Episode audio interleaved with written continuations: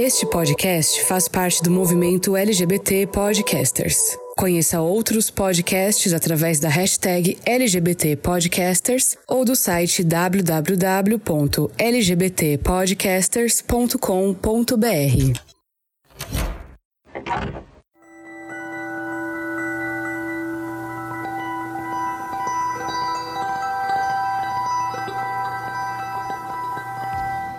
Dizem os biólogos que nós nascemos, crescemos, nos reproduzimos e morremos. Quem não aprendeu isso na escola e se pergunta até hoje em que momento está desse roteiro que define o destino dos seres vivos, o que a gente acaba não aprendendo é que nós, humanos, não necessariamente nos aplicamos a essa regra. Afinal, ao contrário dos animais que seguem seu instinto, nós podemos pensar e decidir. O que não significa que somos imunes ao chamado da natureza. Quando chega a primavera em nossa existência, os hormônios florescem e nossos olhos se abrem para a atração, a busca por um parceiro. A questão aqui é que nem sempre essa busca encontra o par que nos fizeram acreditar ser o ideal. Sem poder corresponder a essa valsa, nos fechamos em um inverno cinza. Mas nem tudo está perdido. À medida que as estações avançam, nós também também crescemos e nos fortalecemos como cidadãos, até que chega a hora de fazer tudo aquilo que nos foi privado na tenra idade dos primeiros amores. E é aí que ouvimos que nós, LGBTQIA, vivemos uma adolescência tardia na idade errada. Mas será que isso é verdade? Eu sou Fernando Arazão e esse é o Fora do Meio, podcast que faz parte da rede LGBT Podcasters, que você encontra no arroba Fora do Meio Podcast no Instagram ou Fora do Meio Pod no Twitter e também no Telegram, num grupo exclusivo para ouvintes, onde você pode interagir interagir com outros ouvintes ou comentar os episódios diretamente comigo. Para fazer parte, o link está aqui na descrição. E antes da gente abrir o armário, eu tenho um recadinho muito especial para você que me acompanha. Você sabia que o Fora do Meio é um podcast independente? Ou seja, todos os recursos que a gente tem para aplicar aqui no podcast, eles saem do meu bolso. Então todo o trabalho de edição, produção, fazer as imagens do Instagram, pesquisar os episódios, tudo para que você tenha um episódio de qualidade, é feito única e exclusivamente por mim. E para aprimorar esse trabalho que a gente faz com tanto carinho, a gente precisa de recursos. Felizmente, eu posso contar com alguns ouvintes mega especiais que contribuem financeiramente para que esse podcast continue existindo. São eles: o Anderson, a Denise, o Diego, o Jonathan e o William. Se você puder contribuir com a gente financeiramente de forma mensal, vai aqui na descrição do episódio, conheça os planos de assinatura do Fora do Meio e contribua com a gente. Com cinco reais você nos ajuda a manter esse podcast no ar e faz parte desse time de apoiadores. Mas se você não consegue contribuir financeiramente, eu tenho um recado para você. Existe uma plataforma brasileira que nos paga para que você nos escute, ainda que de forma gratuita. Baixando o aplicativo Orelo e nos ouvindo através dessa plataforma, nós recebemos recebemos dessa plataforma um pagamento por cada vez que você escuta um episódio do Fora do Meio. Então, se você quer contribuir com esse podcast de uma outra forma, você pode baixar o aplicativo e ouvir a gente e outros produtores de conteúdo através da Aurelo. Assim, você contribui para que a gente continue produzindo um trabalho de qualidade. Armário aberto. E para conversar comigo sobre esse tema que mexe com as nossas cabeças, né, enquanto homens gays, eu tenho duas pessoas muito, muito, muito, muito especial que eu tenho orgulho de estar aqui comigo. Uma já é de casa, eu, né, não vou nem dar essa esse spoiler. Convidado, vai lá, se apresenta para a audiência do Fora do Meio. Estou de volta, para quem não lembra de mim, Giovanni Oliveira, psicólogo clínico, e sexólogo também. Eu já não sei qual episódio é esse, se é o quinto, se é o sexto, mas eu acho que deve estar ali pelo quinto, sexto. Tô muito feliz de estar de volta. Eu tô com essa dúvida também. É, eu lembro que a última vez eu brinquei que eu era uma jujubi. Né? Sim. É fora do, do, meio que você chama, eu venho e acho que até você demorou, viu, o Fernando, pra chamar, viu? E fiquei aqui um, um pouco rejeitado. Não, mas eu vou, eu vou te contar. Diga de bastidores, assim, eu, eu, fico chamando tantas vezes, às vezes, as pessoas que eu pensei, Fernando, esse ano você tem que chamar pessoas novas. Tanto que até. Ah, não, acho que tem que chamar mesmo. Eu tô aqui enchendo o saco. Não, é, eu sei, eu tô brincando. Eu tô, eu tô tipo assim, eu juro pra você, você é um dos caras que eu penso assim, eu penso, não, não, Fernando, não, outra pessoa. Calma, calma. Vênus Giovanni.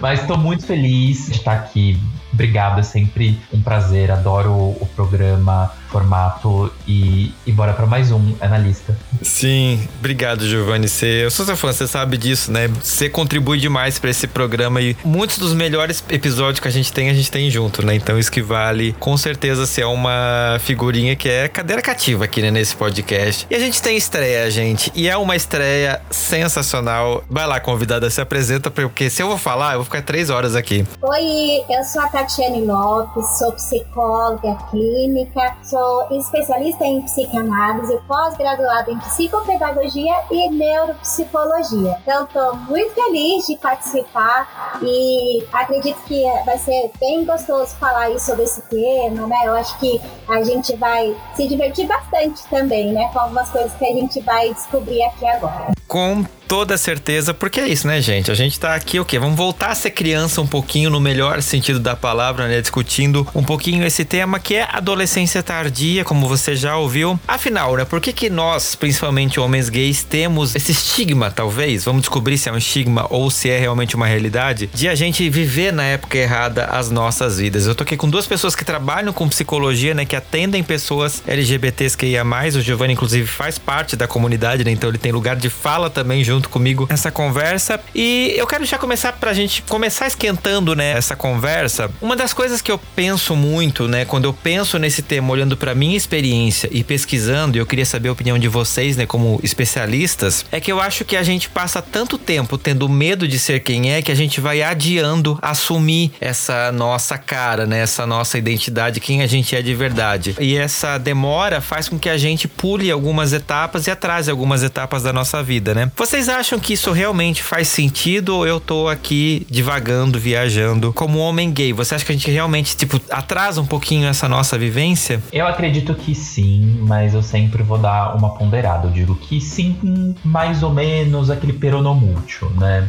Por quê? Eu acho que, de fato, essa fase mais é para adolescência que quando a gente olha para critérios de saúde, ela é compreendida entre os 10 anos e os 19 anos, 11 meses e 29 dias, né? Essa é a configuração oficial que a saúde traz. Mas às vezes na prática ela pode iniciar um pouco antes, um pouco depois, às vezes ela termina um pouco antes, um pouco após, mas pensando até em um termo mais é simbólico, né?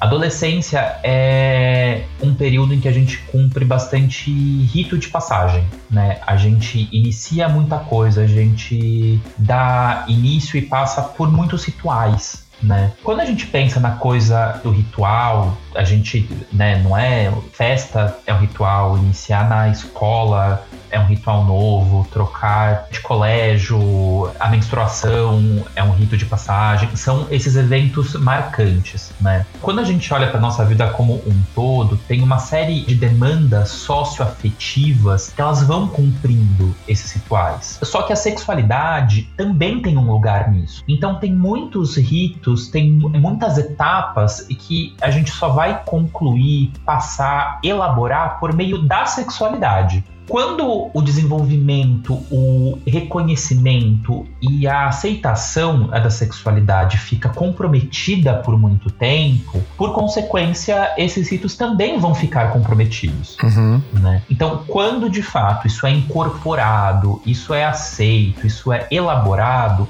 aí todas essas passagens, essas transformações, essas transições, elas vão acontecer, né? Qual é a parte que eu falo que sim, mais ou menos? Eu acho que tem muitas coisas que e aí a pessoa que vai decidir dentro da circunstância dela ou não, se cabe ou não, né? Gosto de dar um exemplo que não tem tanto a ver com a sexualidade mesmo. Então, é diretamente. Tem, mas é nem tanto. Às vezes pode acontecer de uma pessoa entrar é na faculdade muito cedo. Então, sei lá, a pessoa se adiantou por muitos anos e entrou na faculdade com 16 anos. Entra menor de idade, uhum. muito cedo, muito precocemente. Não vai aproveitar tanto festa, não vai aproveitar tanto bar, essa coisa que é tida como coisa da vida universitária. Sim. Depois de muitos anos, ela pode voltar para universidade, sei lá, aos é, 35 anos e pensar: o que eu não vivi cabe é na minha vida agora? E com isso eu não tô querendo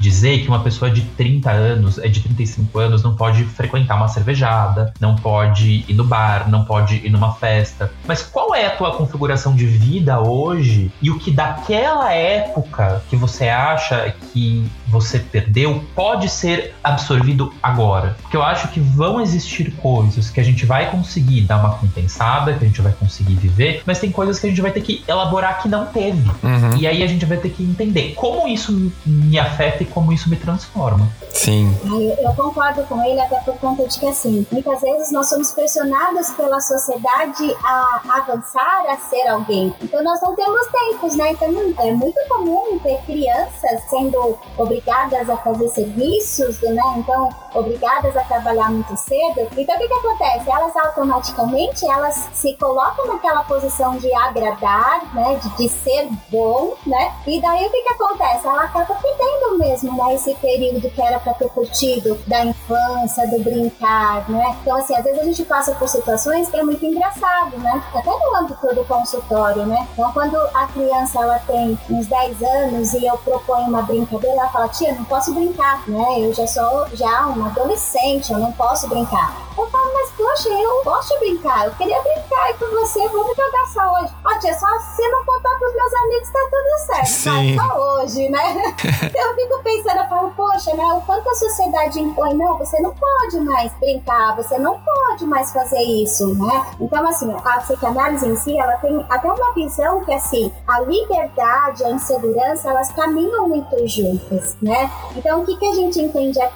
Nós somos condicionados a ser alguém então nós perdemos a liberdade de ser a gente mesmo. Uhum. Né? Então por isso que nós temos medo de ser quem a gente é. Por quê? Porque se a gente for expressar aquilo que a gente quer fazer, como esse exemplo que eu dei né, no consultório, que eu falo pra criança, vamos brincar? Nada fala, não, tia, não, sou adolescente, né? Então não posso brincar com isso. Boneca não, pelo amor de Deus, né, tia? Que é isso? Né? Aí vai dizer, ó, oh, mas se você não contar pra ninguém, tá tudo certo, né? Então, assim, é aquela coisa que eu não posso fazer porque o que, que as pessoas vão achar de mim? Uhum. Então, assim, essa preocupação. E é por isso que a gente cresce sempre, às vezes, até com medo de expressar os nossos sentimentos, de desenvolver as nossas habilidades. Por quê? Porque a gente fica preocupado se está atendendo aos padrões sociais ou aquilo que foi de referencial da nossa família. O condicionamento familiar tem uma influência grande sobre esse medo de ser quem a gente quer ser. Até porque no condicionamento familiar é imposto o quê? Crenças, regras, limites, princípios e moral, uhum. né?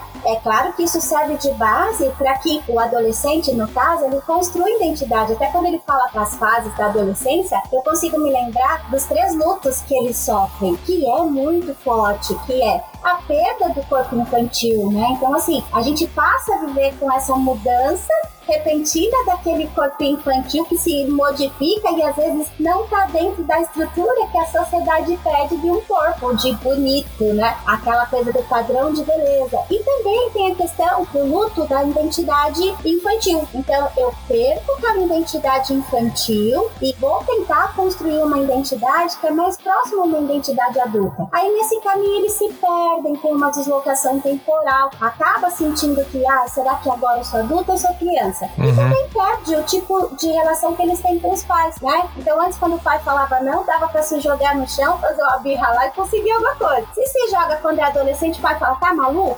Aí o pai fala, né? O pai e a mãe pegam e falam assim: vai limpar a casa, seja uma mocinha, tem que limpar a casa, né? Aí a criança, ai, que saco, queria ser criança, queria brincar, né? Aí ela fala assim: ah, eu queria ir no cinema com os meus amigos. Eu quero sair, não, você é só uma criança, você não pode ir no cinema. Aí a criança pega e fica pensando, fala, pô, eu sou adulta sou criança, porque eu para limpar a casa sou uma mocinha, mas para sair com meus amigos, né, eu sou uma criança. Então eu acredito que o medo também que se dá de ser quem é, tem uma forte influência desse condicionamento familiar, tem uma forte influência, como ele disse, né, da própria sociedade, dos padrões sociais que é imposto sobre o ser na construção aí da identidade. Então, assim, até pensando nas fases de evolução, algumas fases elas ficam comprometidas. Pode classificar fase oral, né? Então, assim, ele tem uma classificação do desenvolvimento da criança até o nível da idade adulta, né? Então, assim, com isso, se alguma dessas fases a criança ela se sente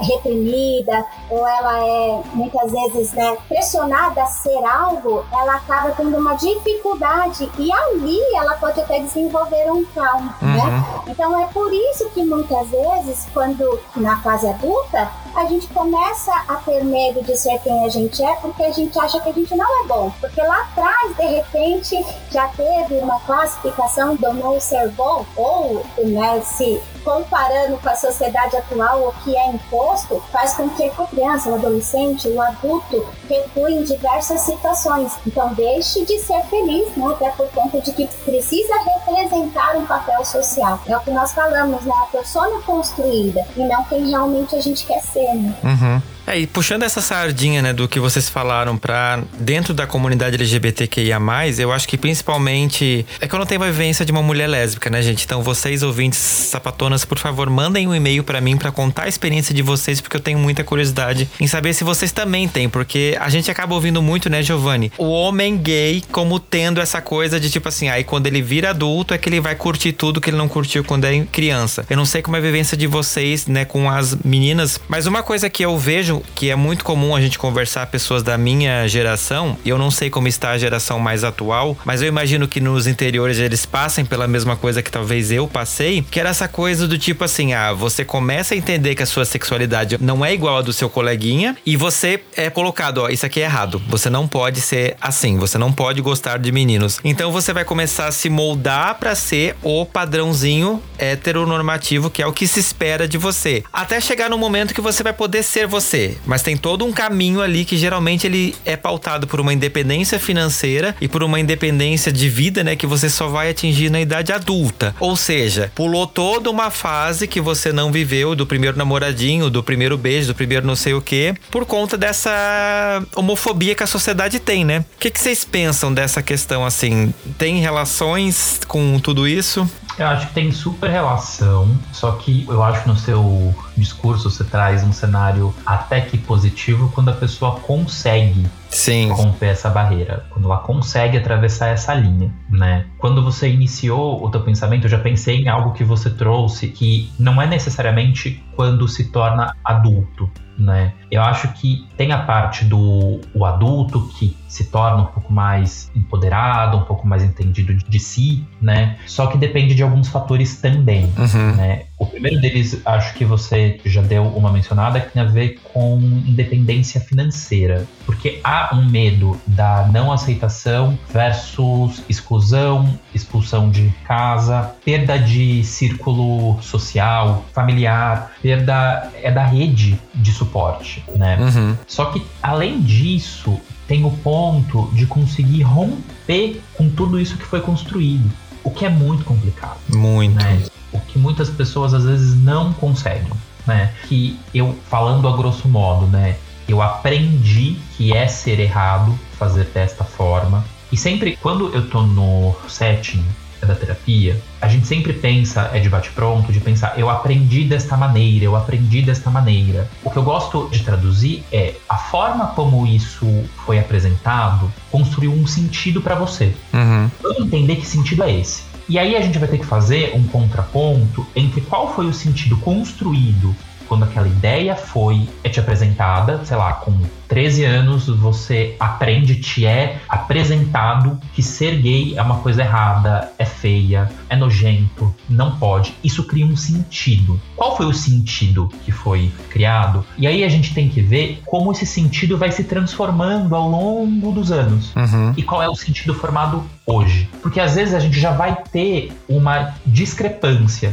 entre o que a pessoa tem de conceito hoje e o que ela tinha lá atrás. Uhum. Como que a gente equaliza isso? E aí a gente cai muitas vezes, uma coisa que eu ouço muito é racionalmente eu sei que não funciona assim. Porque nesta hora a gente não tem que conversar com a racionalidade, a gente tem que conversar justamente com a afetividade. Porque se é algo que você sente, ok que não faz sentido racionalmente, você sente, Uhum. é de verdade, tá ali. O sentido disso é afetivo emocional. Vamos entender qual é esse sentido afetivo emocional. Porque às vezes na própria luta pela libertação e aceitação, a gente tende a querer combater a nossa homofobia interna, Uhum. o que tem que ser combatido.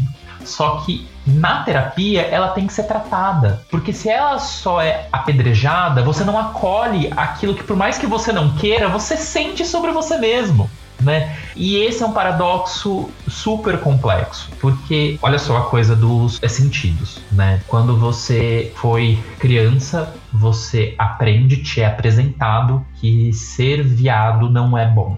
E aí você incorpora isso, isso faz um sentido, você luta e você briga. Aí depois é de mais velho, falam: olha, você tem que gostar de ser viado, tá tudo bem você ser viado, e tá tudo bem mesmo. Só que internamente, é psiquicamente, esse processo não é simples, porque vai vir uma ideia nova para competir com esse outro é, sentido prévio e vai causar um, um mega choque. E vai ser briga interna, Uhum. vai ser briga afetiva. Então, não adianta só falar, eu não quero mais ser homofóbico internamente, eu tenho que me aceitar. eu tenho que. Sim, você tem que se aceitar. Mas vamos falar sobre, não vamos simplesmente tentar fingir que isso não existe. Uhum. Senão é tentar passar por cima e não vai dar certo. Sim.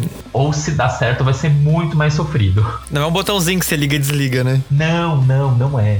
Fez sentido? Muito. Sim, fez sentido sim. Você sabe que até eu penso assim, até na minha experiência né, clínica sobre isso, eu vejo muita preocupação dos meninos e das meninas também em terem que levantar uma bandeira e defender essa bandeira, né? Então a preocupação deles é Tati, mas aí eu vou ter que me assumir. E como é que eu vou me assumir? Eu tenho que mudar o jeito de me vestir, eu tenho que mudar o jeito de falar, eu tenho que mudar o jeito de me portar, só porque eu gosto de meninos, né? Um menino gostando de menina, a menina gostando de menina. Então, assim, existe também essa preocupação com o que eu preciso representar para a sociedade se eu assumir a Uhum. minha sexualidade, né? Então, assim, eu vejo que além dessa questão também financeira, é claro, até porque nós vivemos numa sociedade que muitos dos nossos pais em si, eles foram modelados por uma cultura muito rígida referente a isso, né? Então, assim, essa rigidez era passada para nossa criação. Antigamente não podia nem se falar de sexo, era um palavrão se falasse sobre isso, né? Então, vou até trazer uma experiência engraçada. Eu me lembro que na época do meu período escolar, né, a minha amiguinha falou, ó, minha melhor amiga, ela falou assim pra mim assim: Olha, eu nasci da vagina da minha mãe. Eu olhei pra ela, tomei um susto e falei: Ah, pois eu nasci da barriga. a partir dali, eu já não queria mais falar com ela, porque eu tinha medo do que ela ia me contar. Porque ela- se ela me contasse, isso ia despertar curiosidade em mim. E se Uhum. despertasse, eu ia apanhar em casa. Porque em casa existia uma rigidez muito grande em saber sobre o assunto. Então eu penso que a dificuldade também do se assumir é por desconhecer sobre. Nós tínhamos medo de falar sobre a sexualidade, nós tínhamos medo de falar sobre o desejo, nós tínhamos, né, na verdade, um receio de se posicionar sobre aquilo que a gente gostava, porque duramente nós seríamos reprimidos, né, até por conta de que seria um grande pecado, né, porque se a gente for olhar para o contexto religioso também, existe essa pressão da religião em cima de que você não pode assumir isso porque é pecado, né? Uhum. Então, o jovem em si, ele fica preso àquilo com medo de se posicionar. Então, assim, existe a violência física também, né? Que muitas vezes reprime a criança, né? Então, por que, que ela não vive na infância aquele desejo, aquela vontade, o primeiro namoradinho, o primeiro beijo, como é tão romântico, né? O primeiro amor. Por que, que o menino não vive com o menino, nem a menina vive com a menina o primeiro amor? Por quê? Porque eles têm medo de serem machucados.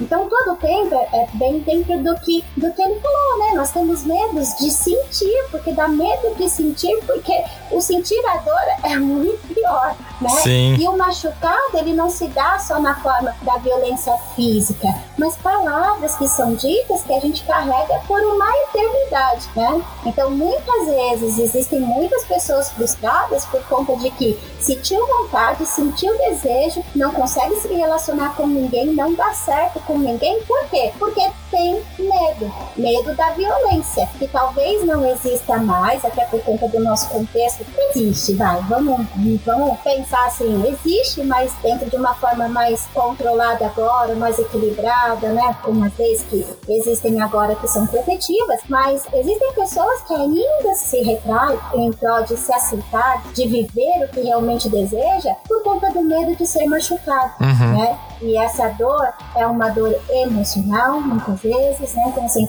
vai sentir uma dor tão grande de um pai ou uma mãe abandonar e desprezar, né? A dor emocional, né? Vamos falar como um amigo psicólogo, né? A gente sabe que pode se comparar a uma dor física. Dói demais, é uma dor que parece que tá saindo do coração do peito, é uma coisa terrível. Então, assim, você ser desprezado por alguém que você venera tanto e ama tanto, que é teu pai tua mãe, ou tua família, os teus irmãos, os teus amigos, né? Então, assim, o medo de ser machucado, eu acredito que atrapalha bastante, né? O se aceitar. Sim. Não, e eu concordo. E, e é uma coisa que eu fiquei muito pensando também. O que você falou faz muito sentido, Tati. Porque eu lembro que quando eu comecei a pensar, tipo assim, não, beleza, sou gay, é isso mesmo. Qual é o papel que eu vou ter que representar pra sociedade a partir dessa constatação? Né? Como se eu de fato tivesse que fazer toda uma performance, aparecer, sei lá, montado de drag queen na Paulista pra poder confirmar, olha, sou gay mesmo. E eu cheguei à conclusão de que não, não havia essa necessidade, né? Aí, claro, né, eu criei um podcast. Aí, né, acabei cumprindo, mas foram outras coisas que me fizeram fazer esse podcast, tá? Não foi o fato de eu ser gay apenas, mas uma das. Você sabe que você contando isso, desculpa, eu lembro de uma experiência é mais pessoal minha, né? Quando eu de fato me assumi pra minha mãe, é pra minha irmã e pra minha família, eu lembro que a única pessoa que talvez eu tenha feito algo mais formal fora as duas foi a minha avó, é materna. E por um tempo eu fiquei é, com o pensamento de que, veja, minha avó teve oito filhos, minha mãe mais sete. Então eu tenho primo pra cacete, Uhum. tem, né? E aí eu pensei, será que eu tenho que ir na casa de todas as minhas tias e contar, olha, tem uma coisa pra te contar, então, sou gay. Fazer aquele evento, né? É, aí quando eu me dei conta, eu falei, gente, Não. não, pra que que eu vou fazer isso? Sabe? E aí a gente foi aprendendo muito, né? Eu não esqueço de um evento é de família que eu, que eu fui, eu tava namorando, e aí faz bastante tempo isso. E aí a minha tia falou assim: da próxima vez, traz o seu. O seu. E ela não sabia que palavra usar. Aham. E aí eu fiquei só observando por uns segundos, fiquei observando o, o jeito desconcertado dela e ri internamente. Aí eu falei, meu namorado? Ela, namorado? Falei, é tia, namorado? Ela, é, namorado. Vez você traz seu namorado. Então, eu acho que quando a gente fala de aprender junto, a gente tá falando um pouco sobre esse tipo de situação Uhum. que gera essa estranheza que a gente tenta lidar de uma forma mais leve quando há abertura do outro lado, né? Sim. Eu sou meio contra a coisa do ensinar em cima de violência. Às vezes, em cima de violência, a gente se defende. Quando há espaço para ensinamento e para diálogo, aí sim. Mas eu lembrei dessa situação que foi bem engraçada. Sim. Não, mas eu partilho muito desse pensamento. Eu sou totalmente assim. É o que eu falo já aqui no podcast várias vezes, né? Eu não vi a necessidade de, pra minha família, fazer esse chá de revelação, né? Que os héteros acham que eles inventaram isso aí, gente. Não, a gente vai fazer isso há muito mais tempo do que vocês. Mas a gente tem. Funciona pra algumas pessoas. Eu acho importante, né? Você olhar pra sua família, pra sua construção familiar e você definir isso, né? Baseado na sua realidade, né? E não baseado no que o coleguinha fez ou deixou de fazer. Mas é importante, assim, e eu, né, de novo, eu vejo isso muito baseado na minha experiência como um menino que cresceu no interior. Não sei como foi a sua, Giovanni, né, como paulistano. Na verdade, eu sei, porque a gente já conversou sobre isso várias vezes em outros episódios. Mas, assim, do quanto a gente também acaba sendo. Volta lá atrás, alguns vários episódios, escuta que tá lá em algum lugar. Todos, todos. Isso aqui vai ser só um recall. Mas a gente, querendo ou não, a gente era muito cobrado por essa performance, né, do, do adolescente masculino, que é o menino que vai olhar pra bunda da coleguinha que tá crescendo porque ela tá, né, desenvolvendo o corpo de mulher e ah, tem que ser gostosa, tem que pegar não, tem, não sei quem, tem que ir pra uma festa e passar o rodo e mais um monte de coisa. E a gente, quando não se interpreta esse papel, as pessoas já olham para você e diz viadinho, olha lá, lá vai, sabe? Então a gente já tem essa cobrança e você normalmente, né, dentro dessa fase adolescente, você quer se afastar disso, né? Você não quer virar o centro desse tipo de atenção. E a gente acaba, pelo menos eu posso falar por minha experiência, não sei como foi a sua, né, e a Tati, como é que ela enxerga essa questão das experiências frustradas que a gente acaba tendo com as primeiras vezes da sexualidade. Então você vai, sei lá, beijar uma menina, porque espera-se que você, menino, beije uma menina e você diz, hum, ok, tô aqui cumprindo tabela, mas beijar é isso? É esse o frisson que todo mundo fica? Até você descobrir que, tipo, não, não é exatamente o seu objeto de desejo, né? Por isso que acaba sendo uma coisa corriqueira. E você acaba cumprindo esses papéis na adolescência, né? Dessa transição pra vida adulta, comparando com seus coleguinhas, porque os meninos vão estar tá pegando as meninas e vice-versa. E você fica tipo assim, tá, então eu não gosto disso, talvez eu não sirva para isso, talvez. Fica com essa sensação, tipo assim, uma lacuna, né? Como que vocês veem essa. Como que eu vou dizer? Essas primeiras experiências frustradas que acabam querendo ou não fazendo a gente, talvez, pensar, não, vou deixar pra lá, né? Não é para mim esse tipo de coisa. Eu penso que é assim, né? O que determina a sexualidade do ser humano ainda é uma grande incógnita, né? Vamos falar assim, né? Porque muitas vezes está relacionado. A gente tem vários autores que podem falar sobre várias coisas, né? Tem uns que falam que a mente é responsável pela escolha, outros dizem que são os genes predominantes, outros que é o meio em que se vive, e várias teorias e do senso comum também, cada um tem uma coisa para falar, né? Uhum. A psicanálise ela entende que a identidade de gênero se estabelece quando a criança se identifica com o genitor do mesmo sexo, né? Então, assim, uma visão psicanalítica em si, né? Só que daí, quando a gente traz isso para nossa realidade, pensa-se que o quê? Se a gente for olhar por base, é por isso que você disse que nós somos condicionados, que nem as meninas, a olharem para os meninos e desejarem os meninos. É essa visão aqui da psicanálise. Porque a gente acha que a gente tem que imitar nossa mãe, nosso pai, nosso tio, nossa tia. Então, assim, a gente é uma repetição. Uhum. Eu gosto muito daquele filme, eu não sei se vocês assistiram, do Charlie Chaplin, né? Tempos modernos, que ele aperta lá os parafusos lá e sai repetindo coisas, né? Ele fala muito sobre essa questão da repetição. Então, assim, o que que acontece? Nós acabamos ficando frustrados porque nós queremos só repetir Uhum. o comportamento dos nossos pais, daquilo que a gente foi ensinado a fazer na nossa família. E daí que se dá a experiência frustrada, porque daí quando a gente vai né, repetir, até porque existe uma cobrança, né? Então, e aí? Já pegou? Já tá namorando, né? Já pegou lá a menininha com os meninos? E a menina fala, ah, Você ainda é bebê? Como assim? é, né? E daí, quando você fala, ai, eu já perdi o bebê, mas a menina fala, né? Foi com uma menina, todo mundo, o quê? Como assim, né? Aham. Até porque, pela lógica, o esperado, ela que ela tivesse beijado primeiro um menino, né? E às vezes, se ela beija um menino e se sente frustrada com aquilo, às vezes o medo de conhecer o novo, que vai contra aquilo que ela foi modelada a fazer, ela sente o quê? Que, ai, tem alguma coisa errada comigo, né? Uhum. Então, assim, como que eu posso não ter gostado do beijo desse menino? Como que eu posso não gostar dessa pessoa, né? Como que eu posso não querer, né? E é engraçado que a gente sente-se mal até no grupo em que a gente está inserido, né? Porque existe aquela questão de perguntar para as amigas, né? Ah, e aí, você gostou do plano? Ah, não. Tá gostando desse plano? Ah, não. Eu não falo, ah, então você é safadona, né? E a pessoa pega e fala assim, ah, não sei. Por quê? Porque não sei. Porque o assumir-se que é, é muito difícil, porque vai contra aquilo que a gente aprendeu a copiar, né? Uhum. Então, assim, no fundo, eu acredito que por conta até dessa, vamos dizer assim, dessa representação que nós temos de referência, né, do meio que o ser humano está inserido, e pela falta de liberdade de se expressar e de falar, né? Então, assim, muitos pais, eles não podem, a criança não pode nem falar sobre isso, não pode ver fotos, não pode desenhar, não pode escrever sobre isso, né? Então, assim, a falta de poder se expressar faz com que ela tenha a obrigação de experimentar coisas que ela não quer, né? Uhum. Então, assim, às vezes, tanto a menina quanto o menino experimenta aquilo porque é uma regra social e não porque ela realmente quer. Então, por isso que se dá. Então, existem pessoas que até se casam, né? E são frustrados e acabam tendo filhos, né? Dentro do contexto e tudo mais. E no meio do caminho se separa. Mas é quando você diz, né? Mas nessa questão aí, quando se vê, se conhece, trata isso, cuida isso, né? Sente a liberdade para tomar uma posição e contra o sistema. Sim. E essas pessoas normalmente às vezes ainda vão para Paulista protestar em prol da família tradicional brasileira, né? Sim, sim.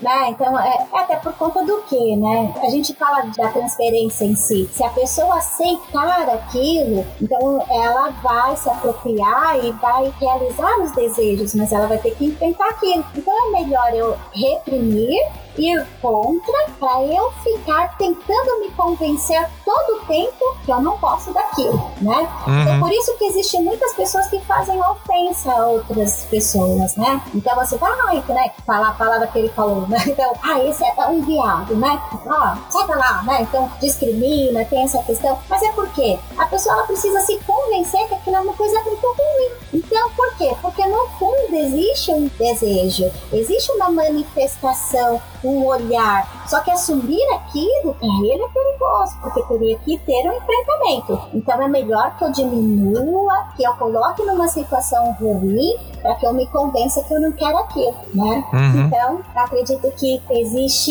isso ainda, né, no, na, na, nossa sociedade, e a gente convive com pessoas assim todo o tempo. Né? Sim. É, esse episódio vai ser basicamente um Freud explica, gente. você sabe que quando você começou a falar sobre as experiências, eu ainda acho que o exemplo que você trouxe foi bastante elaborado, tá? Porque eu também vejo muitas pessoas que passam por essas experiências, mas não sentem uma excitação tão grande. Vem que, tipo, nossa, não, não é tão empolgante para mim quanto é para outra pessoa, mas ainda não tem a consciência ou a desconfiança de que talvez a minha atração seja por outro sexo. Uhum. Isso também ocorre. Né? Olhando por uma perspectiva mais teórica que eu vejo, eu vejo, entendo a sexualidade como uma instância bastante autônoma dentro do nosso aparelho psíquico, né? Porque o desejo simplesmente se manifesta independente de qualquer instância de razão e de consciência, o desejo vem e se manifesta. E eu acho que disso a gente, a gente também não pode excluir o funcionamento biopsicossocial. Eu sempre trago isso em conta, como ela mencionou, existem estudos das mais diversas hipóteses tal, e muitos deles trazem conclusões que fazem sentido. Eu lembro uma vez eu vi um estudo que comparou imagens de ressonância de pessoas trans e pessoas cis, né? É do cérebro, né? E encontrou-se algumas diferenças. Isso explica? Não é suficiente. Quando a gente junta todas as evidências, eu sempre olho para o fator biopsicossocial. Uhum. E por que, que eu trago o biopsicossocial? Quando a gente olha, por exemplo, para a questão trans, existem muitas pessoas que transicionam ou se percebem e que se entendem como pessoas trans mais tardiamente, né? A maioria acaba acontecendo na infância. Tem um psiquiatra que foi é meu professor e que eu gosto muito dele, o Sadé, que ele tem um ambulatório que acompanha é, pessoas trans e que ele começou é, atendendo os adultos. Uhum. E aí ele falava assim, quase todos os adultos que eu encontro falam que eles se percebiam diferentes desde criança. Onde estão essas crianças, então? Porque é, a gente está pegando um público onde estão essas crianças. E hoje o ambulatório dele só atende crianças trans. Uhum. Mas também existem adultos que se reconhecem como trans na fase adulta. Alguns porque o fator social impedia, fato, mas outros porque o psíquico só foi a é manifestar lá. Uhum. A sexualidade tem essa é característica fluida e muitas vezes impositiva né? Porque ela não te pede permissão. Ela simplesmente vem e fala: é assim, eu desejo, eu gosto, eu sinto atração. Como a gente vai lidar com isso, são outros 500. Né? Sim. Eu acho que quando há uma dificuldade de incorporar, né, assim, esses conteúdos, ele vai para um lugar mais é, sombrio no nosso aparelho psíquico né? E a gente tende a repelir a sombra. Uhum. A gente, e aí que vem esses movimentos muitas vezes agressivos. Uma vez, eu não sei porque eu lembrei disso, mas uma vez é, me perguntaram se todo homofóbico é um homossexual reprimido. Eu não compartilho muito dessa ideia mas eu olho que um homofóbico traz homofobia na tua sombra. O que isso quer dizer? Ele enxerga a sexualidade como uma ameaça.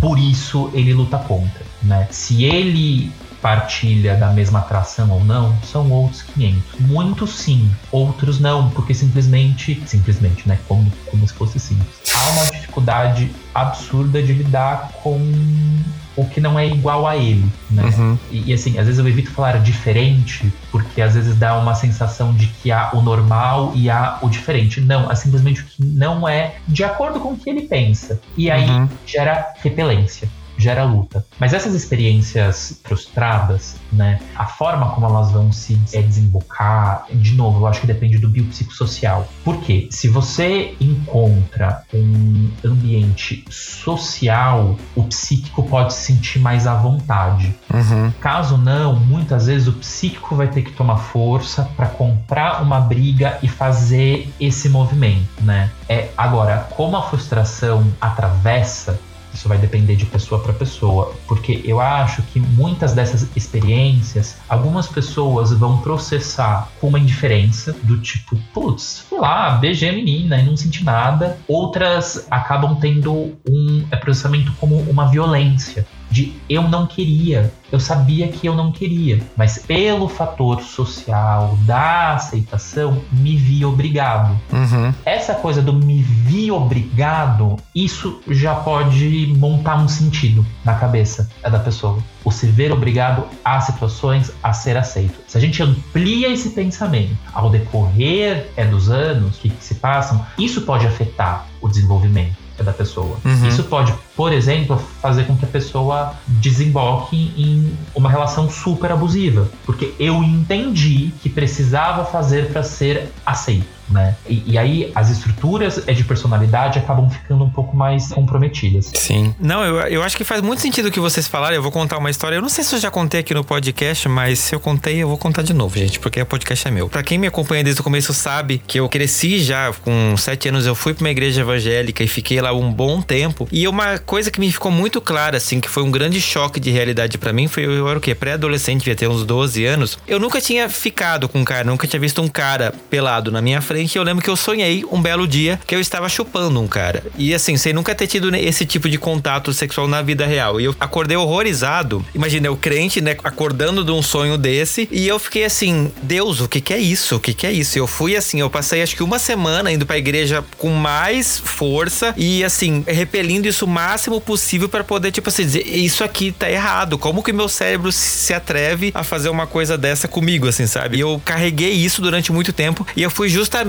para esse outro lado, né? De tipo dizer não, não, não, não. E assim, eu, eu teria grandes chances de talvez ser uma pessoa que estaria repelindo isso até de forma violenta. Por quê? Porque eu tava precisando negar isso em mim. E faz muito sentido isso com o que vocês falaram, né? Aí imagina, a pessoa já é xingada na escola de viadinho, aí acontece isso, aí não sei o que, vai criando um monte de coisa e você fica tipo, ah, não posso. E aí a gente cresce, né? Aí a gente cresce e começa a perceber que, tipo, opa, não tem nada de errado em você, né? Ser quem você é e uma das coisas, assim, né? Eu contando de novo minha experiência, como eu falei, né? Eu cresci na igreja, saí do sul, vim para São Paulo. Quando eu vim para São Paulo, apesar de eu já ser um homem adulto, eu tenho a impressão de que eu tive acesso a uma liberdade que eu não tinha no sul, inclusive por causa da oferta. São Paulo tem uma quantidade de casas e de lugares e de ambientes LGBTQIA+, que você pode frequentar, que Blumenau, por exemplo, não me oferecia. Então eu conseguia viver a minha sexualidade de uma forma muito mais plena, sem fazer esforço sem ter que pegar um carro, um ônibus e viajar para uma outra cidade, tipo Balneário Camboriú ou Florianópolis, para ter acesso a esses lugares, né? E eu vi que, opa, agora eu vou aproveitar. Agora eu tenho a chance de aproveitar. E eu era essa pessoa que, tipo assim, eu tava vendo uma vida realmente como uma pessoa fala, adolescente, né? Tipo, saindo todo final de semana com amigos, etc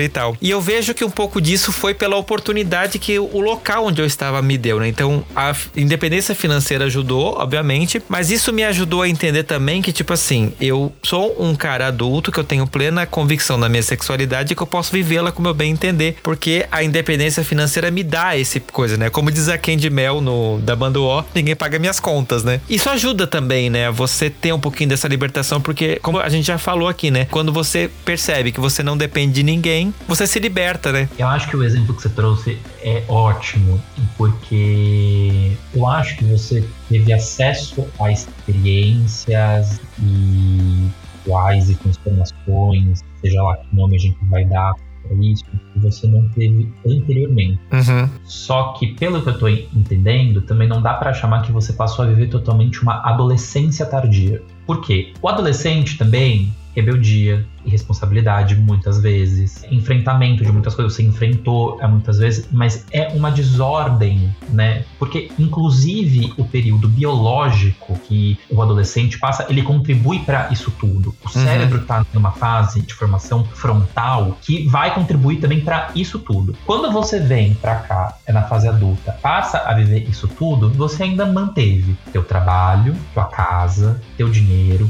Então, um lado né, da responsabilidade, da estrutura adulta, estava ali. Uhum. Ela que te possibilitou passar por essas experiências, né? Tem gente que vai para uma polaridade de realmente virar adolescente. Uhum. Que, aí, que aí parece uma pessoa de 15 anos, de fato, no trabalho, com os amigos, com o namorado ou namorada, em uma festa mas muitas vezes a gente está falando sobre experiências. Uhum. E eu, eu acho importante a gente pensar nisso, porque às vezes a gente se vê vivendo coisas que ficaram um pouco para trás, mas acaba falando, eu não tenho mais idade. Sim. Quem falou? assim, onde está impactando? Qual que é o problema? Né? E muitas vezes eu penso nisso porque tem uma coisa também de apropriação é da nossa história, né? Comigo é assim, comigo tá acontecendo dessa forma. Poxa, nossa, mas nessa idade sim, tô vivendo isso. Nessa idade, olha, que coisa, tô tendo que viver agora. Uhum. Esse é meu processo. É assim que eu vivi. Pode ter sido horrível ela atrás, a gente tem que acolher isso, a gente tem que entender isso, mas também se apropriar da nossa história. Uhum. Passando por isso agora. Essa é a minha história. Sim. E as pessoas colocam muito esse peso, né? Porque eu lembro assim dessa.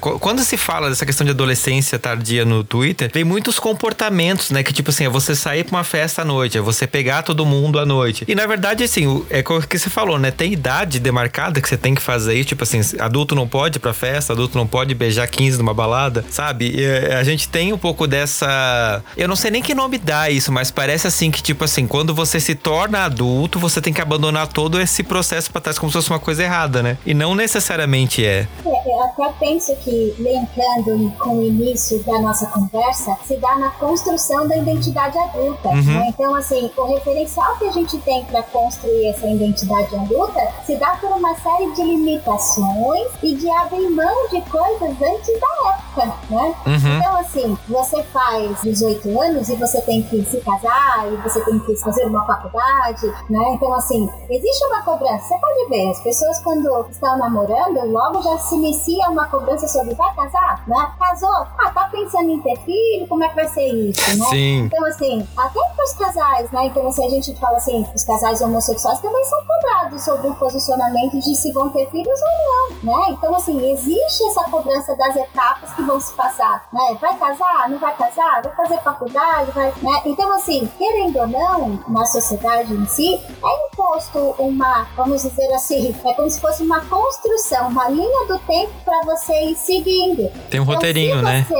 Um roteiro, se você regride em algum momento, você tá fora do contexto, né? Então, quando ele fala assim para você, né? Eu acredito que você não viveu uma adolescência tardia. Então, assim, eu fico pensando que assim, pode não ter vivido, né, com os comportamentos rebeldes, de fazer tudo fora do contexto e contra o sistema e tudo mais, mas eu acredito que você se permitiu viver coisas que na adolescência você não fez, uhum. como conhecer um menino, como namorar um menino, né? Aí você acha, mas assim, eu já tinha maturidade, né, nessa fase adulta para resolver isso. Talvez quando você fosse um menino, você não tinha recursos adaptativos para aquela situação.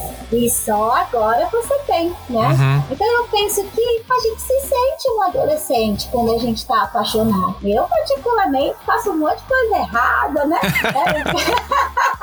fico meio desorientada, né? Me atrapalho, né? Então, assim, eu acredito que todos nós temos uma passagem. Isso é paixão, né?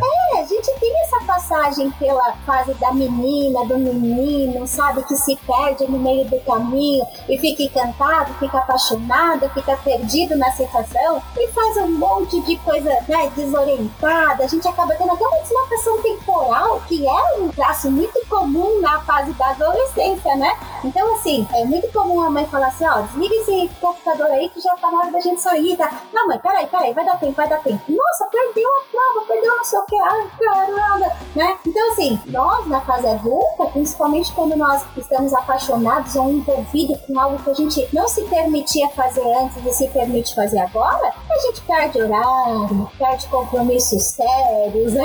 Então, eu posso dizer para você que, assim, a gente tem essa manifestação da nossa menina, do nosso menino interno, em vários momentos da nossa vida. Eu acho que não só nessa relação com o outro, né, no lado da sexualidade em si, mas não todo o contexto, até no meio do trabalho. Às vezes a gente faz uns negócios, né? Então você vai lá dar uma bronca no funcionário lá, ele sai batendo no pé, batendo. Você fala, cara, parece birra.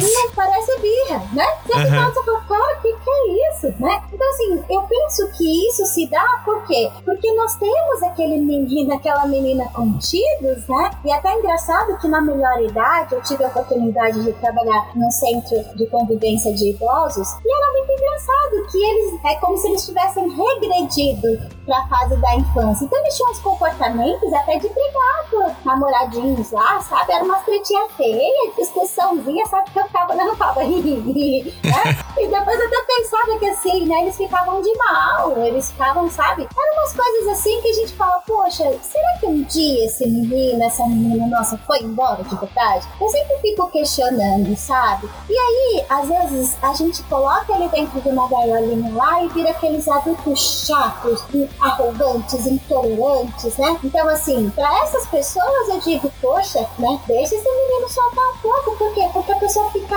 rígida, né? E a pessoa acaba se sentindo vazia. Então, eu acho que é importante, né? É claro que existe um limite para isso, né? Até porque você sabe que tem algumas pessoas que se perdem Sim. e vivem prejuízos no âmbito familiar, profissional, né? Então, assim, pessoas perdem emprego por conta, ah, bebe a noite toda e depois não consegue trabalhar. Então, assim, uhum. existem algumas coisas que a gente tem que olhar e falar, opa, né? Começa a usar umas roupas inadequadas no ambiente de trabalho, né? Então, a gente entende que nós representamos papéis sociais. Então, assim, existem alguns casos que a adolescência tardia em si, ela se dá trazendo prejuízos laborais, né? Muitas vezes dentro de diversos contextos. Mas, acima de tudo, eu acho que o nosso menino e a nossa menina está presente aí todo o tempo. Aí. Então, acho que é provável que a gente tenha essa manifestação. Sim, sim, com toda certeza. E uma das coisas assim que a gente escuta muito, não sei, Giovanni, né, que é do meio também, a, a gente tem muito essa coisa, tipo assim, da síndrome do Peter Pan do homem gay, né? Mas que a gente nunca quer crescer e tem essa cobrança, né, da gente, tipo assim, não, eu tenho que se comportar, responsabilidade, pipipi, popopó. Então, deixa eu perguntar para vocês, né, como psicólogos, como pessoas que, né, conversam sobre isso e atendem pessoas que provavelmente levam essas demandas. Gays vivem no tempo errado ou não? Isso é mito. Joguei a bola. Eu evito um pouco essas generalizações e vamos falar sobre essa coisa do Peter Pan, né? O nome síndrome do Peter Pan às vezes me incomoda um pouco. Nos últimos meses eu vi é, nas redes que veio a síndrome é do bom moço, a síndrome de Peter Pan, a síndrome sei lá o quê. O pessoal adora esse nome, né? Síndrome. Adoro o nome síndrome, essa coisa meio patologizadora, me incomoda um pouco, né? Mas que bom que você trouxe essa bola, porque eu fiquei pensando um pouco nisso. E às vezes eu acho que pro homem gay faltou muita referência né? O que, que eu tô chamando é de referência? Faltou referência de como adultecer e envelhecer sendo gay, uhum. né? Isso não existia, não se tinha uma referência disso. Sim. Então, eu acho que automaticamente ficava um pouco mais preso às fases anteriores, porque eu não sei muito fazer uhum. na próxima. Também há muito hedonismo, há muita cobrança ainda, padrão de beleza. Isso também contribui pra caramba. Sim, pra caramba mesmo. Eu lembro um paciente meu, uma vez numa sessão ele falou: Eu fiz 30 anos, o que em anos gays é dizer 55. Sim.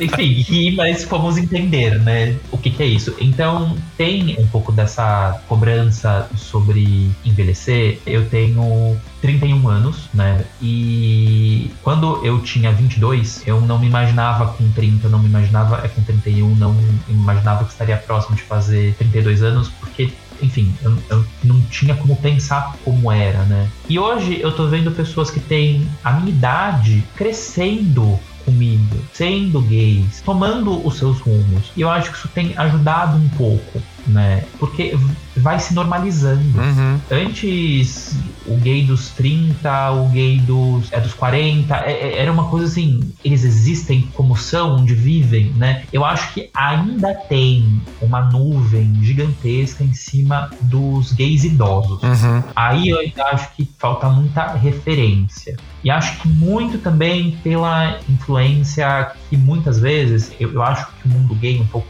mais, mas em geral, há um olhar meio torto pra velhice. Uhum. Há um olhar meio, não, não vamos pensar nisso, porque não, envolve finitude, envolve morte, envolve cor, envolve uma série de assim, questões. Mas eu, eu, vejo muito essa coisa da falta de referência. Uhum. Do, é possível ter 30 anos e ser gay, existem festas, você pode voltar às duas horas da manhã, não sei, você não tem que esperar o metrô Sim. abrir. Se quiser esperar também, tá tudo bem. Sim. Tem festas que você pode ficar sentado, gente, é uma delícia.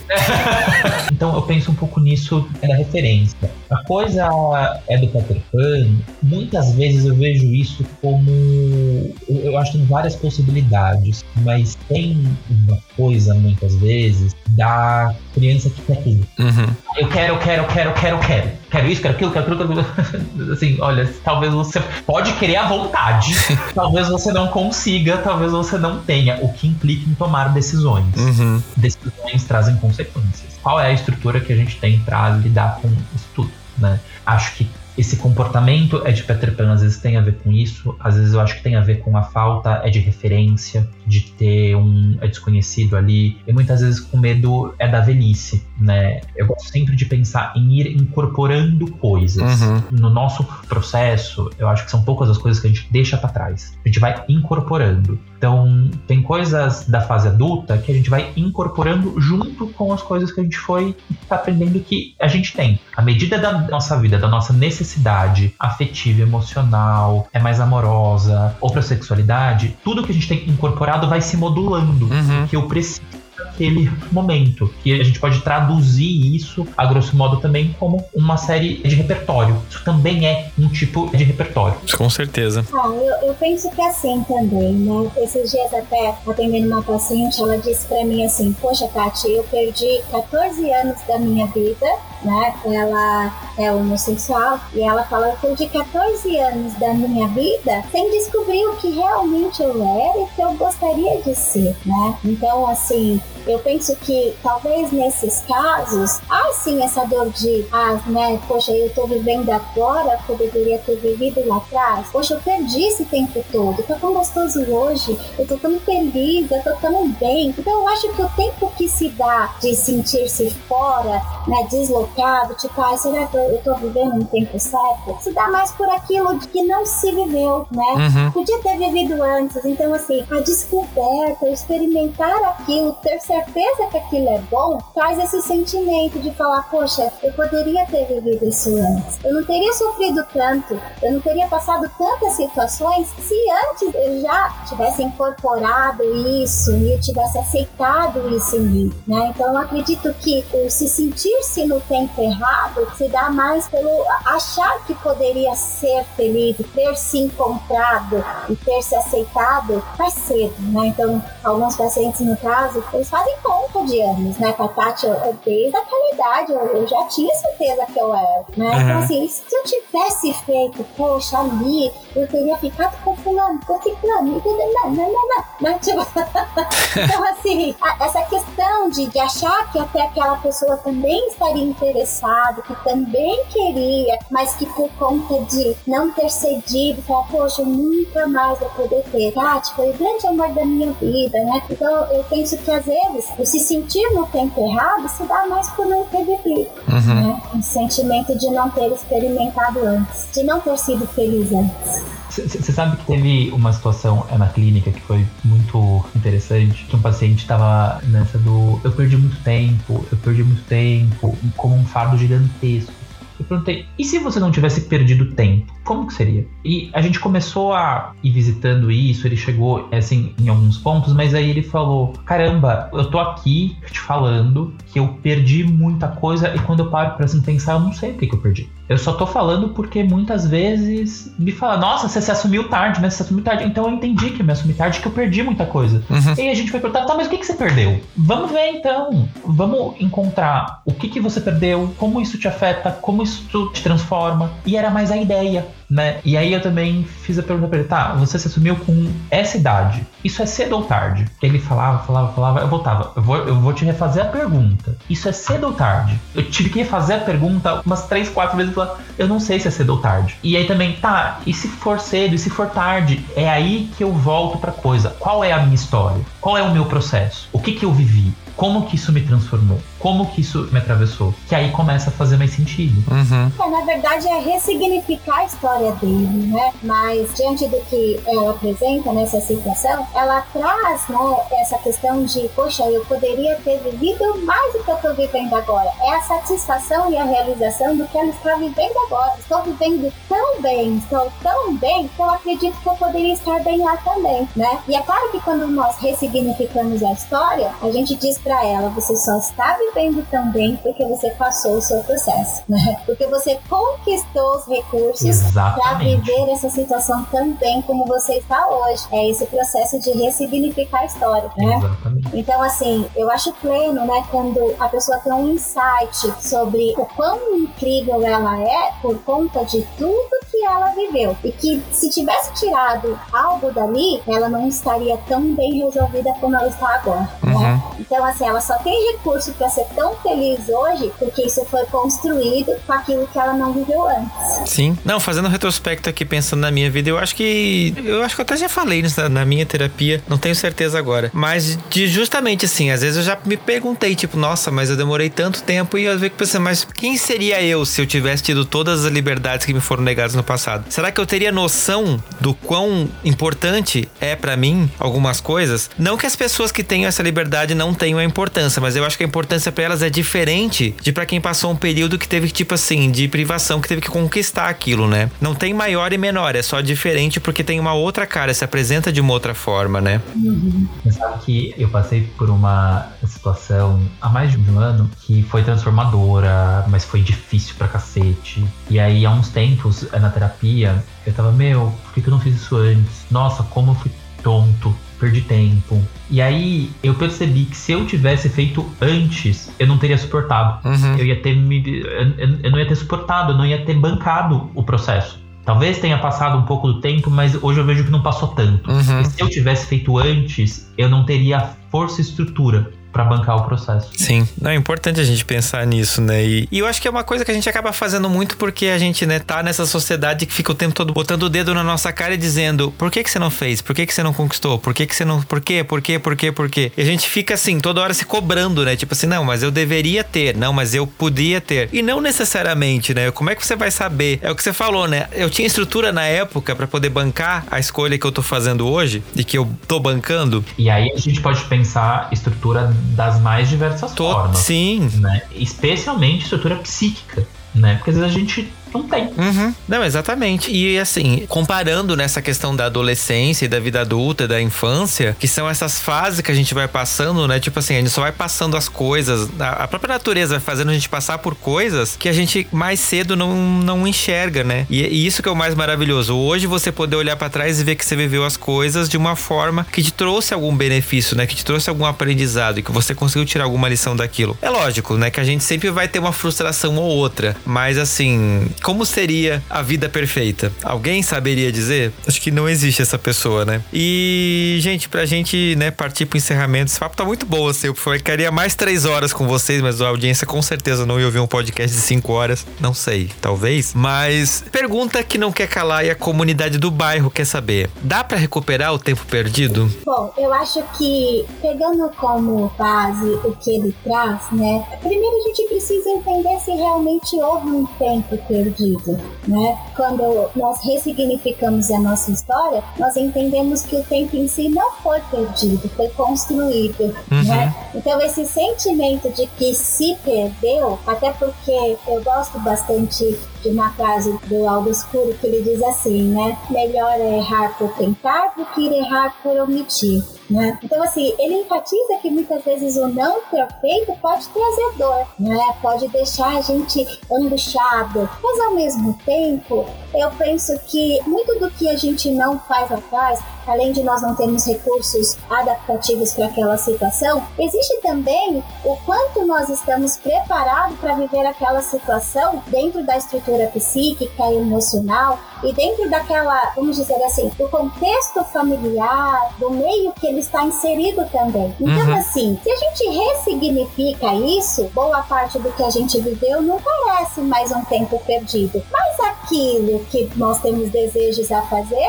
tem muita coisa que dá para fazer sim, independente do que as pessoas acham ou pensam. Eu acredito que coisas que a gente sente que é importante fazer, a gente só consegue fazer quando nós paramos de se preocupar com o que o outro vai achar, com o que os outros vão pensar, com pessoas que vão se afastar ou que não vão gostar do nosso jeito. Então, quando a gente entende que de repente ficaremos diferentes daquilo que a sociedade espera, do que as pessoas esperam, e a gente entende que tá tudo bem, até porque né, estamos voltados para nossa felicidade, para atender aquilo que está dentro da nossa subjetividade, nós recuperamos sim o que parece ser um tempo perdido. Acho que muitas experiências e processos a gente consegue vivenciar. Não vai ser a mesma coisa do que se você tivesse aquela idade, porque você já é outra pessoa você já tem outra idade, você já está em outro contexto. Mas esse tempo passou. Você está vivenciando uma situação no seu tempo, em uma época específica, né? Aquilo vai estar tá na sua história. Entenda e compreenda como é ter isso no, é na sua história. Uhum. E o que faz sentido você ir atrás de experiência ou não. E criar memórias novas, né? Até para substituir as memórias antigas. Então, quando nós criamos essas novas memórias, a gente nem se lembra mais do passado, né? A gente está vivendo tão bem, tão realizado agora, que o passado fica assim até distante, difícil de lembrar, né? Então eu penso que o se conhecer, o se cuidar, o tratar-se bem, né? Então, quando a gente se trata com carinho e ensina as pessoas do jeito que a gente quer ser tratado, o passado pra gente não é mais um peso, é uma lembrança, mas não uma dor de perda. É, a gente vai, olha pelo espelho, né? como se fosse um carro. A gente segue em frente, a gente olha o espelho, já tá tão atrás, Sim. mas tão atrás. Nossa, tá tão longe. Tá lá. Hum. Faz parte, é da minha história, tem a sua importância, mas tá lá. Uhum. Tá lá atrás. Não me afeta mais. Sim. É, eu falando da minha experiência, né? Eu acho que eu tive toda essa fase, né, que a gente falou aqui do, do olhar para trás e pensar, nossa, porque eu perdi tempo. Nossa, e se eu tivesse aproveitado? E se eu tivesse vivido? E se eu tivesse se? E eu cheguei à conclusão que a gente perde tanto tempo às vezes pensando no e se que a gente não vive o fato, né? Hoje eu posso, hoje eu posso sair de casa, pegar um ônibus e ir para uma balada. Hoje eu posso ficar em casa assistindo Netflix até 3 horas da manhã, se eu quiser. Hoje eu posso eu decido, eu faço. A vida hoje me permite. No passado, não sei é tantas variáveis, é tantas possibilidades, é uma grande equação matemática que, tipo assim, nem Einstein conseguiria talvez dizer o que, que teria acontecido se eu tivesse feito determinada coisa ou não. A vida, infelizmente, ou felizmente, não sei, não é um daqueles livros que você, se quiser que aconteça tal coisa, você tem que ir pra página tal ou voltar. A vida vai acontecendo conforme ela vai acontecendo. Isso que é o mágico, isso que é o legal, isso que é o delicioso de você poder olhar para trás e ver, hum, aquilo me fez falta na época ou não Você nunca vai saber. Nunca. Por mais que você queira, por mais que você tente voltar, você nunca vai saber. Se você não vai ter essa resposta, por que, que não pensar nas respostas pra frente? Que elas vão estar tá lá te esperando. Então, adolescência passou? Adolescência tardia ficou? Não sei. Olha a sua vida. O que, que você acha? O que, que você pode trabalhar com isso? O que, que vai te fazer feliz baseado nisso? Esse é o recado desse episódio. Se joga.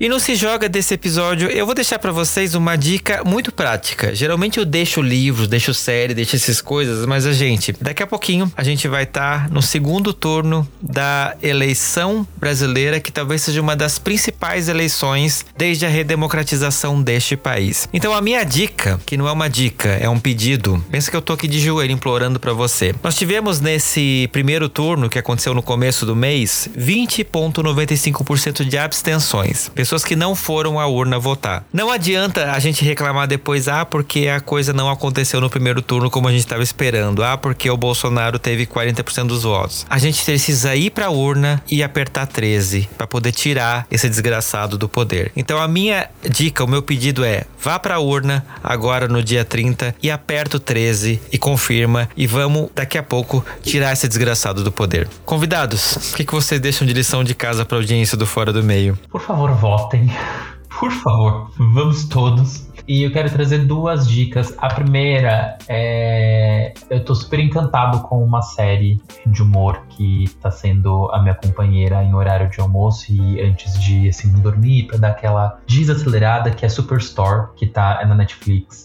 É muito divertido assistam. É, é, um humor que eu gosto muito. E a segunda dica, o meu deputado estadual foi eleito, eu tô muito feliz. E eu vou falar dele aqui, mas eu acho que a audiência sabe quem é, porque este perfil apoiou o Guilherme Cortes, que foi eleito deputado estadual por São Paulo, e eu tô muito feliz. Acompanhem o trabalho dele. O Guilherme tem acho que 22 ou 24 anos. Novinho. É um jovem. E teve uma campanha com pouquíssima grana é do partido e fez uma campanha incrível né? E conquistou a quinta cadeira é do pessoal na LESP e acho que está despontando aí como uma liderança nova e, e, super promissora. Vamos acompanhar. A minha dica é sigam o Guilherme e vamos acompanhar o trabalho dele na Assembleia aqui em São Paulo. Sim, um beijo, Gui. Ah, muito bem, né? Então vou né, incentivar, vamos todos votar, né? Então, assim, vamos fazer a nossa parte, contribuir para melhorar o país, mas principalmente vamos ser também essa diferença, né? Então, que cada um de nós também sejamos aí pessoas que vão influenciar pessoas a serem melhores também, né? em diversos contextos. Eu quero deixar uma dica, né? Eu acredito que tem muita gente que já assistiu esse filme que chama Gente Grande. Tem um e o dois. Né? Ali é muito legal porque tem um dos personagens que ele se comporta como um adolescente, né? Inclusive ele tem alguns comportamentos assim que é engraçado e o quanto os amigos dele, que são amigos do período do colégio, eles né, estão dentro daquela estrutura de. Tem muito do que a gente conversou aqui, de apresentar uma vida corretamente boa, bem organizada, bem sucedida, né? Então é, é muito engraçado que nesse filme revela um pouco dos nossos medos, né? Daquilo que os nossos próprios amigos vão achar da gente, né? E um dos amigos tá nem aí, ele é só o adolescentão tendo 40 anos, né? Tipo, então assim, é muito legal, é um filme bacana pra se assistir. Quem já assistiu, assiste com outro olhar. Depois de assistir o episódio aqui, vai identificar várias coisas que a gente conversou lá nesse filme, né? E tem outro também que é muito legal, né? Que é as vantagens de ser invisível, né? É um jovem retraído que é proposto a ele conhecer novas pessoas, não sei se vocês já assistiram, né? E sair da zona de conforto para conhecer novas possibilidades também. É muito bacana, né? Fala um pouco aí da questão do quanto o condicionamento familiar retrai a pessoa de viver experiências. Então é muito bacana, também tem bastante a ver com tudo que nós conversamos aqui. Então vamos contribuir aí, vamos votar com consciência, né? Buscar melhorar o nosso país e oferecer aí para nossa geração aí um mundo melhor, né? Vamos contribuir para isso aí. Com certeza. E contem para mim como que o pessoal acha vocês nas redes sociais? Quem ficou com vontade de conversar mais? Instagram Giovanni Psico, G-I-O-V-A-N-E Psico. Se quiser enviar uma mensagem, manda. Eu ainda não produzo algum tipo de conteúdo, estou em estudo para mais a parte de textos tal, mas se alguém quiser algum contato, pode me procurar por lá, a gente bate um papo. Eu também tenho um site, né? Então é tatiterapia.com.br, né? O pessoal que quiser conhecer um pouquinho do que a gente trabalha, do que a gente conversa lá, né? Também tem a página no Instagram que vocês podem me procurar e, né, se colocar lá no, vamos falar no Google, Tatiane Lopes Psicóloga, tem várias questões lá para vocês olharem e verem um pouquinho do que a gente está falando aí, vamos dizer assim, né? Desse momento aí que nós estamos precisando, na verdade, se acolher, falando de emoções, de sentimentos. Então é só procurar lá, Tatiane Lopes Psicologia. Perfeito. Qual é o Instagram, Tati? O endereço? Tatiane.lopes Psico. E, gente, eu quero agradecer demais a presença de vocês dois aqui comigo, né? Pra poder dar essa conversa, né? Ter esse papo super gostoso, super bacana. Tô muito feliz, acho que vai ser um episódio, assim, desses que vai dar um quentinho no coração da minha audiência, porque o meu tá aqui explodindo. Ah, eu quero agradecer o Fernando por essa oportunidade, né? Pela essa honra de participar, né? Então, a gente já conversou um pouquinho antes sobre isso, quanto eu acho lindo esse trabalho do podcast, quanto você toca corações, salva vidas. Eu te vejo como um agente transformador de vidas que constrói aí para muita gente um caminho diferente, né? Então, eu vejo como uma luz. Para mim, você está de parabéns, tenho orgulho de ter conhecido você, é uma honra participar, fiquei muito feliz de conhecer o Giovanni também. São pessoas que já estão no meu coração e eu penso o quanto, né, vocês são importantes para muita gente, né? Então, para mim é um parabéns para vocês, né, pelo trabalho, por se dedicar, o quanto os temas que vocês abordam já salvou vidas, né? Então, para mim, vocês são agentes transformadores de vidas e Fê, muito obrigado. Você sabe da minha admiração por você, o orgulho que eu tenho de você e o quanto você é especial para mim. Muito obrigada aí pela honra de participar aí desse episódio. Ah, é recíproco, você sabe disso. Ah, que bom. E obrigado, Giovanni, pela parceria aí, né? obrigado também, foi um prazer, Tatiane. Adorei. E Fernando, obrigado mais uma vez. Para mim é sempre um prazer estar aqui. Adoro. Sempre, sempre é que precisar, estamos às ordens. Pode deixar. Eu prometo que eu não vou deixar passar tanto tempo, né? Eu não gosto muito de falar essa frase, porque a Madonna, quando ela veio pro Brasil em 2012, ela também falou: daqui a pouco eu volto. Não voltou nunca mais. Mas tudo bem, né? Fica a dica, Madonna. Volta logo, né, tipo. Gente, mas se você ainda não segue o Fora do Meio, segue a gente no Fora do Meio Podcast no Instagram ou Fora do Meio Pod no Twitter. Conta pra mim a sua história, a sua vivência sobre esse assunto no fora do meio podcast gmail.com. Síndrome do Peter Pan, para você existe? Você passa por isso? Conhece alguém? Quer desabafar? Manda para lá pra gente poder conversar um pouquinho sobre essa história. E é isso, vote no domingo e eu espero vocês daqui a 15 dias em mais um episódio do Fora do Meio. Agradeço a todos, né? Tchau para vocês, fiquem bem e que seja uma semana aí cheia de conquista e de realizações a todos. Um beijo a todos. Até a próxima, gente, porque ao contrário de Dona Dona Med, eu volto. Ao contrário, Madonna, eu volto. Assim seja. Tchau, pessoal.